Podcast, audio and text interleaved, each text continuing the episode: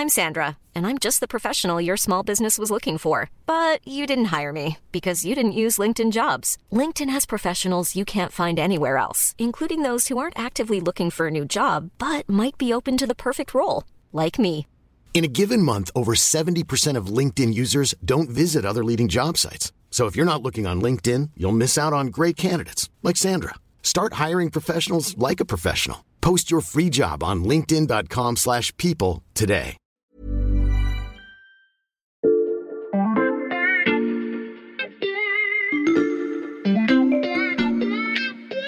Salut, c'est Xavier Yvon. Nous sommes le lundi 20 mars 2023. Bienvenue dans La Loupe, le podcast quotidien de l'Express. Allez, venez, on va écouter l'info de plus près. Il faut rendre à César ce qui est à César. L'idée de cet épisode est signée Sébastien Julien du service Sciences de l'Express. Je n'ai pas enregistré notre conversation, alors je vous la résume. On s'est croisés dans les couloirs de la rédaction il y a quelques jours. Je savais qu'il rentrait d'un reportage sur les éoliennes au Danemark. Je lui ai demandé si ça s'était bien passé. Il était très enthousiaste. Il m'a dit qu'on pourrait tout à fait en faire un podcast. Et comme c'est un auditeur fidèle de la loupe, il avait déjà réfléchi à la forme.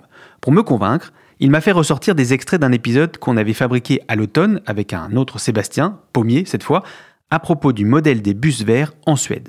En fait, c'est l'aboutissement d'un plan de conversion massif lancé il y a une vingtaine d'années maintenant dans tout le pays. Les décideurs des transports suédois anticipent déjà l'avenir. Des modèles flambant neufs roulant au biodiesel et au biogaz, les deux seules motorisations qui sont utilisées dans toute l'agglomération. Et puis, c'est intéressant de réfléchir à l'adaptabilité de tout ça en France. Et là, vous vous dites, ok, mais quel rapport avec le Danemark?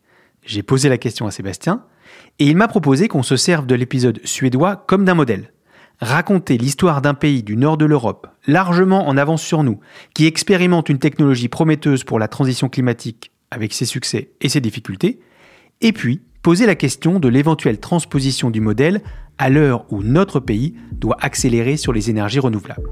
J'ai trouvé que l'idée était excellente, alors je vous propose de rejoindre Sébastien Julien directement au Danemark.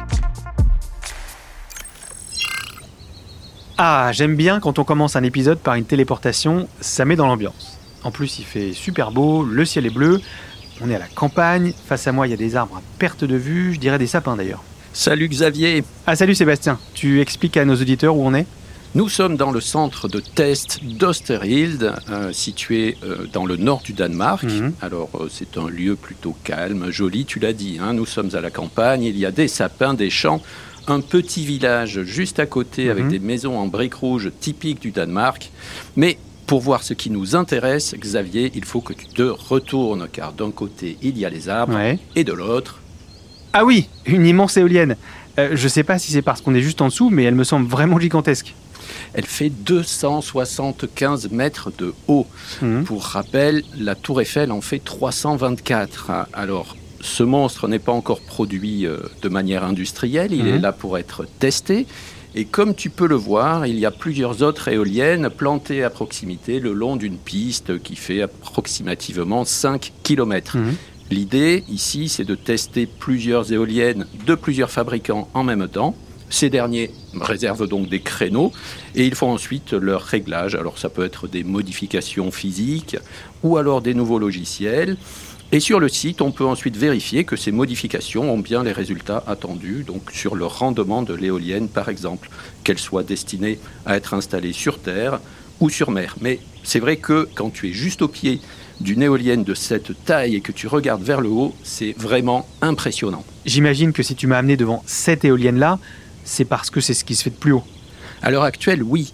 Euh, et les techniciens du centre euh, sont d'ailleurs fiers de le rappeler.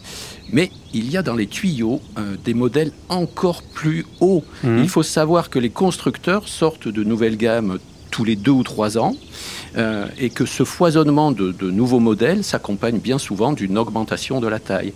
Donc dans quelques années, on pourra sans doute dépasser la taille de la tour Eiffel, en tout cas pour certains modèles installés en mer, loin des côtes.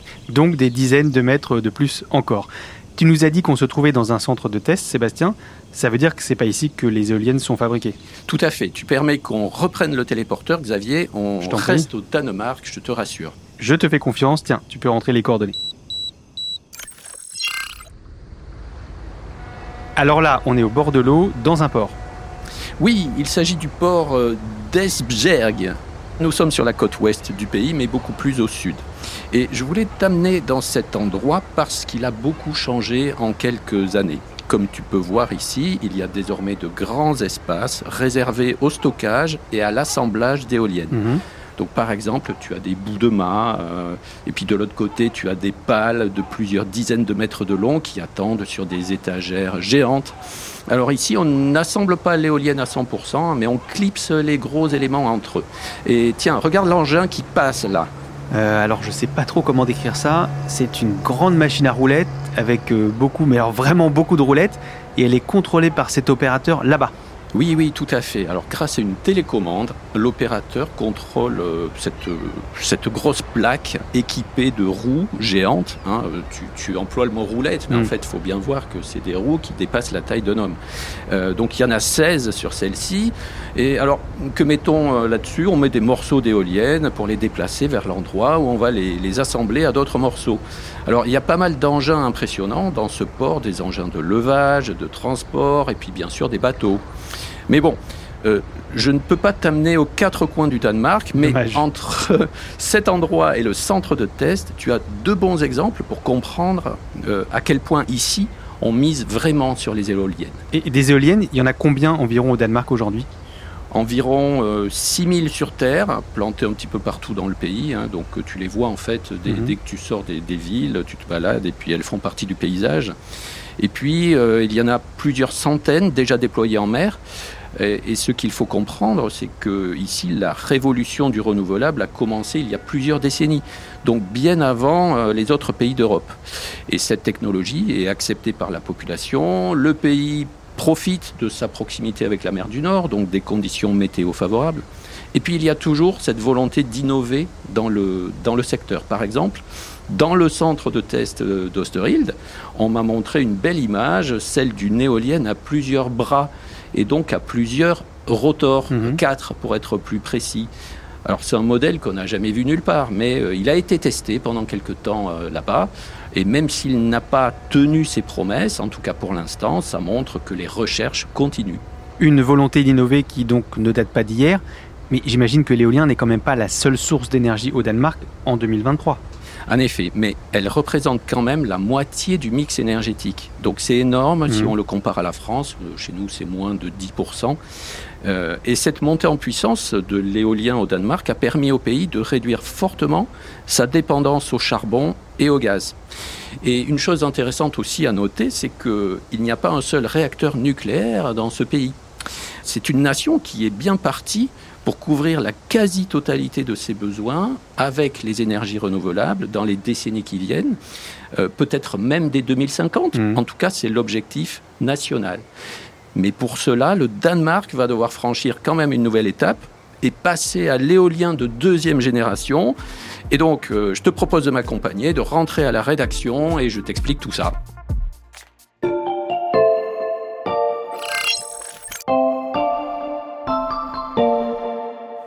Va commencer par un point de vocabulaire. Je t'écoute. Le concept que les Danois veulent développer s'appelle Energy Island. Mhm. Euh, il n'y a pas vraiment de traduction à la française, donc est-ce que ça te va si on parle d'îles énergétiques? Ok, vendu, mais tu nous expliques ce que c'est alors. Ce sont des îles artificielles ou naturelles entourées d'énormes champs d'éoliennes de grande taille. Euh, L'idée vraiment, c'est de passer à une échelle supérieure par rapport à ce qui existe aujourd'hui en Mhm. offshore.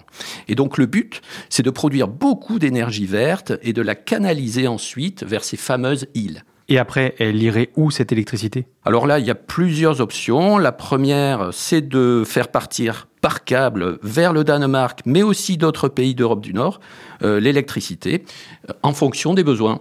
On parle de câbles de quelle longueur? Ces îles énergétiques, elles seraient très éloignées des côtes? Dans l'idéal, elle serait située à plusieurs dizaines de kilomètres euh, de la côte Mhm. pour mieux exploiter en fait l'énergie du vent, hein, puisque là-bas, euh, au large, le, le vent souffle de manière plus régulière et puis plus forte que près des côtes.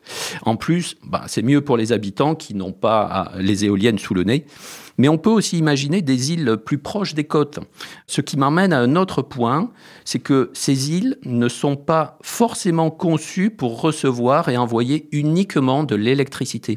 quelles seraient les autres options alors? Eh bien, on pourrait par exemple utiliser l'énergie verte pour créer et stocker de l'hydrogène. Grâce à l'électrolyse, ça tu nous l'as déjà expliqué dans un épisode sur le gaz naturel que d'ailleurs je recommande à nos auditeurs. Exactement. Et ensuite, une partie de cet hydrogène serait acheminée par tuyau vers le continent proche. Une autre pourrait alimenter les bateaux navigants à proximité. Mmh. Alors pas les porte-conteneurs, ça c'est pas encore techniquement possible, mais des, des bateaux de taille plus modeste. Et en envoyant l'hydrogène par tuyau vers le continent, tu peux aussi alimenter des engins de transport dans un port. L'hydrogène peut également servir à fabriquer du carburant vert. Et il peut servir aussi à la fabrication d'ammoniac, un produit utile par exemple pour la fertilisation des sols. En fait, sur le papier, Sébastien, ces îles énergétiques sont un peu une solution magique pour le développement des énergies renouvelables. Et ce n'est pas tout, puisque les Danois imaginent aussi que plusieurs îles énergétiques puissent un jour être interconnectées, mhm. faire un nouveau type de maillage qui n'existe pas aujourd'hui, mais qui regrouperait plusieurs pays. Alors, ça permettrait de réduire la dépendance au gaz, par exemple, à l'échelle du continent. Mhm. Ça stabiliserait les prix de l'énergie, forcément et aussi les relations internationales. Donc on le voit, ce projet revêt une dimension géopolitique. C'est l'hypothèse en fait de la paix par le vent.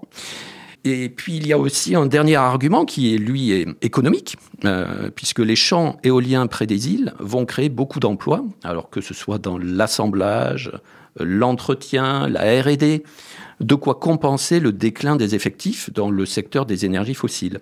Mais bon, ça c'est surtout vrai pour le Danemark, qui globalement bah, tirerait les bénéfices du, succès d'un tel projet, parce que ce pays pourrait aussi vendre la technologie à l'étranger et développer des missions de conseil. Je t'arrête Sébastien, c'est passionnant tous ces hypothétiques avantages, mais j'ai bien remarqué qu'on parlait au conditionnel depuis tout à l'heure.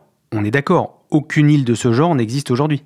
Aucune, en effet, hein, mais euh, deux sites d'implantation sont déjà identifiés. Le premier est situé euh, en mer du Nord, à 80 km au large de Torsmind, une ville du Jutland. Mhm. Et c'est le plus gros projet puisqu'il coûterait à lui seul 24 milliards d'euros. Alors à l'échelle d'un pays, 24 hein, milliards d'euros, c'est énorme, et d'ailleurs on dit que ça serait le le projet le plus coûteux de l'histoire du Danemark, au point que le pays ne sera pas capable de le financer euh, à lui tout seul. Il faudra trouver des investisseurs publics, privés pour l'aider. Plusieurs pays se positionnent déjà, donc par exemple l'Allemagne, les Pays-Bas, la Belgique. Ces pays ont déjà fait part de leur désir de se brancher à une île énergétique. Mais pour revenir à la plus grosse, donc cette île aurait une capacité de 3 gigawatts pour commencer, c'est-à-dire à peu près l'équivalent de la consommation électrique de 3 millions de foyers. Et puis, cette capacité serait étendue par phase à 10 gigawatts, ce qui pourrait quand même couvrir à terme la consommation d'électricité de 10 millions de foyers. Ça, c'est pour le premier site et pour le deuxième? Alors, ce deuxième projet est plus modeste, il est situé dans la mer Baltique, c'est la petite île de Bornholm, et dans cet endroit, les éoliennes ne seraient qu'à environ 15 km de la côte, avec une capacité de 3 gigawatts, ce qui est quand même pas rien. Et on sait à quel horizon ces îles énergétiques pourraient voir le jour? Alors c'est un peu la question, on est encore au stade des études, il manque euh, des investisseurs pour financer le projet, mmh. et puis surtout on n'a pas encore le feu vert définitif du côté des autorités danoises. Mmh. Et celles-ci s'efforcent en ce moment même de clarifier un point juridique important, est-ce que les projets d'éoliennes offshore opérés sous le régime dit de porte ouverte enfreignent ou non le droit de l'Union européenne? C'est un peu technique, je mhm. te l'accorde, mais en gros, au lieu de passer par des appels d'offres classiques, euh, les développeurs de parcs éoliens peuvent aussi prendre l'initiative d'établir un parc offshore d'une taille et d'un emplacement choisi par eux-mêmes. Alors c'est quand même réglementé, hein. tu as l'agence de l'énergie derrière qui octroie des permis. Mais il semblerait que cette disposition contredise le droit européen. Hmm. Donc en attendant, pas mal de projets sont gelés. Bon, c'est sans doute temporaire. Les Danois vont évidemment tout faire pour clarifier les choses rapidement. Et puis ça ne bloque pas tout. On sait que le gouvernement veut lancer son appel d'offres dès cette année pour la petite île énergétique de Bornholm, par exemple. Hmm. Bon, et puis ensuite, une fois qu'on aura passé cette phase de réglementation, eh bien, il faudra construire et ça prendra du temps. Pour rappel, un champ d'éoliennes, ça met deux ou trois ans au minimum dans les pays les plus rapides. Et Mm. là, évidemment, nous sommes sur des tailles bien plus importantes. En réfléchissant aux obstacles potentiels qui pourraient se glisser sur la route d'un tel projet, Sébastien, je pense à un autre épisode qu'on a fait ensemble, décidément. Il s'appelait Vive le vent d'hier, et tu nous y racontais les inquiétudes des scientifiques pour le vent en tant que ressource, et donc pour l'énergie éolienne. C'est pas un risque pour ces projets d'îles énergétiques? Alors c'est vrai, on a parlé de manque de vent, hein, Mhm. mais, mais celui-ci concernait plutôt les terres. Par exemple, dans le sud de l'Allemagne, on sait que le rendement des, des éoliennes est particulièrement décevant ces dernières années. Mhm. Néanmoins, quand même, en mer du Nord, on se dit que la pénurie de vent est peu probable. C'est au contraire une des zones de la planète qui est le mieux fournie en vent.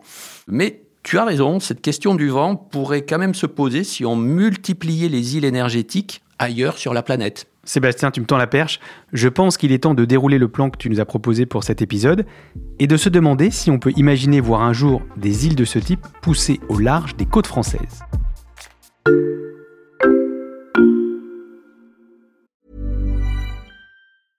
Hiring for your small business? If you're not looking for professionals on LinkedIn, you're looking in the wrong place. That's like looking for your car keys in a fish tank. LinkedIn helps you hire professionals you can't find anywhere else, even those who aren't actively searching for a new job but might be open to the perfect role. In a given month, over 70% of LinkedIn users don't even visit other leading job sites. So start looking in the right place. With LinkedIn, you can hire professionals like a professional. Post your free job on linkedin.com/people slash people today.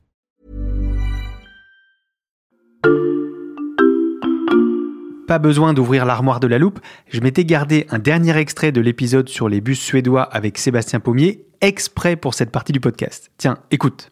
Par exemple, il ne se pose pas la question de savoir si un bus électrique va tenir toute la journée. Hmm. Quand ils contactent les constructeurs de bus, ils leur disent évidemment, ok, ça va tenir, il n'y a pas de problème. Mais là où en France, on aurait fait 400 heures d'études, 300 jours de tests avant de se lancer, les Suédois sont beaucoup plus rapides. Ce que nous racontait Sébastien, c'était des différences quasi culturelles entre la France et les pays nordiques, en l'occurrence la Suède, qui font que les choses vont beaucoup plus vite là-bas. Est-ce que c'est aussi le cas pour le Danemark et les éoliennes?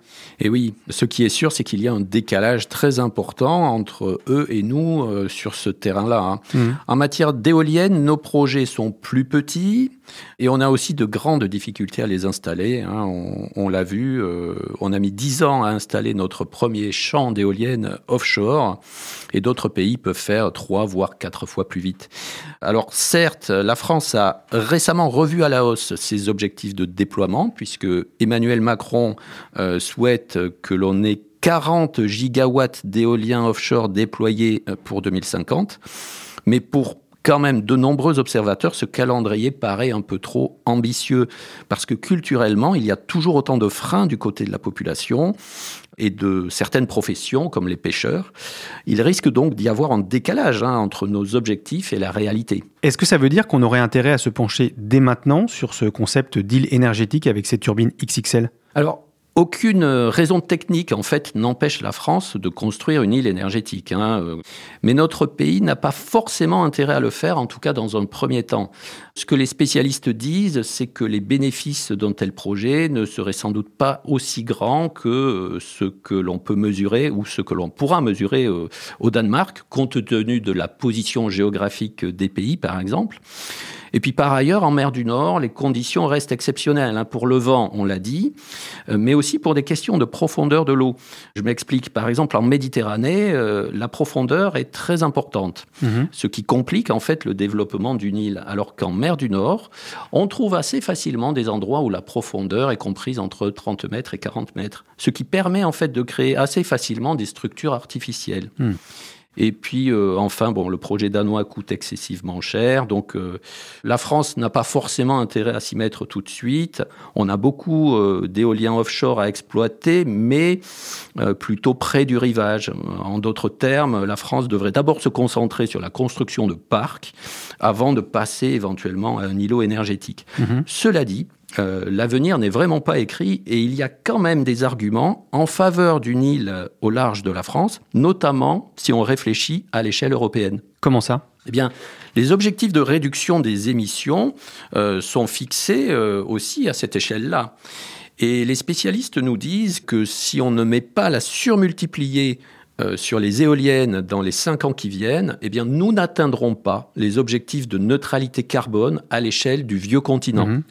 Et par ailleurs, dans un de ces rapports, et ça c'est intéressant, le gestionnaire de réseau français RTE envisage de renforcer euh, le réseau électrique européen pour faire face à une future demande d'électricité.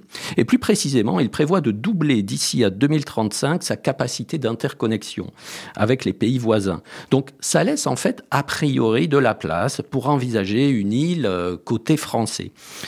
Mais le concept a plus de chances de se développer d'abord, il faut l'avouer, dans d'autres régions du monde, si on en croit une carte de projet d'île future que j'ai pu consulter au Danemark. Et par curiosité, quels sont les lieux identifiés sur cette carte? Ce sont des lieux où on trouve beaucoup de population et donc d'énormes besoins en énergie, mhm. euh, avec une mer ou un océan à proximité. Donc c'est par exemple au large de la Californie ou de New York, sur les côtes est de la Chine et du Brésil, ou bien entre l'Australie et la Nouvelle-Zélande. On suivra avec attention le développement des premières îles énergétiques, qu'elles se situent au large du Danemark ou de la Californie. Merci beaucoup Sébastien. Merci. Sébastien Julien du service Sciences de l'Express. Ton reportage au Danemark est à lire sur l'express.fr. Je vous rappelle, chers auditeurs, que le premier mois d'abonnement numérique ne coûte qu'un euro en ce moment, alors profitez-en. Et pour continuer de profiter aussi des bonnes idées de podcast de nos journalistes, pensez à suivre la loupe sur votre plateforme d'écoute préférée, par exemple Spotify, Apple Podcast ou Castbox. Si vous voulez nous écrire, je vous rappelle l'adresse mail, loupe at l'express.fr. Cet épisode a été écrit par Margot Lanuzel, monté par Charlotte Barris et réalisé par Jules Cro. Retrouvez-nous demain pour passer un nouveau sujet à la loupe.